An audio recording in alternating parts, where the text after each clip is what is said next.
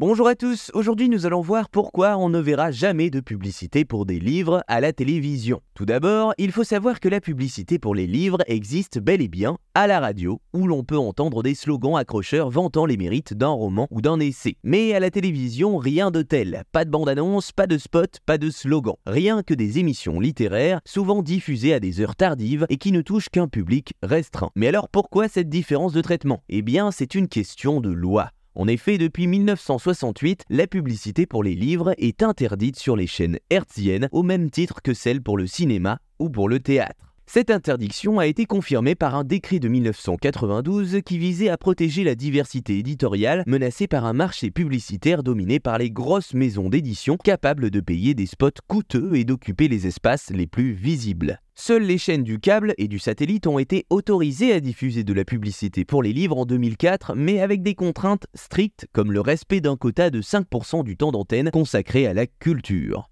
Alors la question que l'on se pose est est-ce que cette réglementation est encore adaptée à notre époque? C'est ce que se demandent certains acteurs du monde de l'édition qui réclament une ouverture de la publicité pour les livres à la télévision. Parmi eux, Arrache Desrambarches, élu les Républicains de Courbevoie et ancien directeur de collection, qui milite pour que les auteurs et autrices moins connus puissent bénéficier d'une exposition médiatique grâce à la publicité. Selon lui, la publicité pour les livres serait un moyen de faire découvrir au public la richesse et la diversité de la littérature au-delà des best-sellers et des auteurs médiatiques souvent invité dans les émissions à forte audience. Il affirme que les maisons d'édition seraient prêtes à investir dans des spots pour promouvoir des œuvres originales et de qualité qui méritent d'être lues et appréciées. Cette publicité pour les livres à la télévision soulève aussi des critiques et des inquiétudes. Certains craignent que la publicité ne dénature le livre en le réduisant à un produit de consommation soumis aux lois du marché et de la concurrence. D'autres redoutent que la publicité ne favorise les livres les plus commerciaux au détriment de la création littéraire et de la diversité éditoriale. Certains estiment également que la publicité pour les livres à la télévision serait inefficace, voire contre-productive, car elle ne toucherait pas le public cible des lecteurs et des lectrices qui se renseignent plutôt sur Internet, dans les librairies ou dans les bibliothèques. Alors quelle est la solution? Faut-il maintenir l'interdiction de la publicité pour les livres à la télévision? Faut-il la lever? C'est une question complexe qui ne se résume pas à un simple pour ou contre. Peut-être faudrait-il envisager une troisième voie qui permettrait de concilier les intérêts des différents acteurs du monde du livre tout en respectant les spécificités de la littérature et de la culture.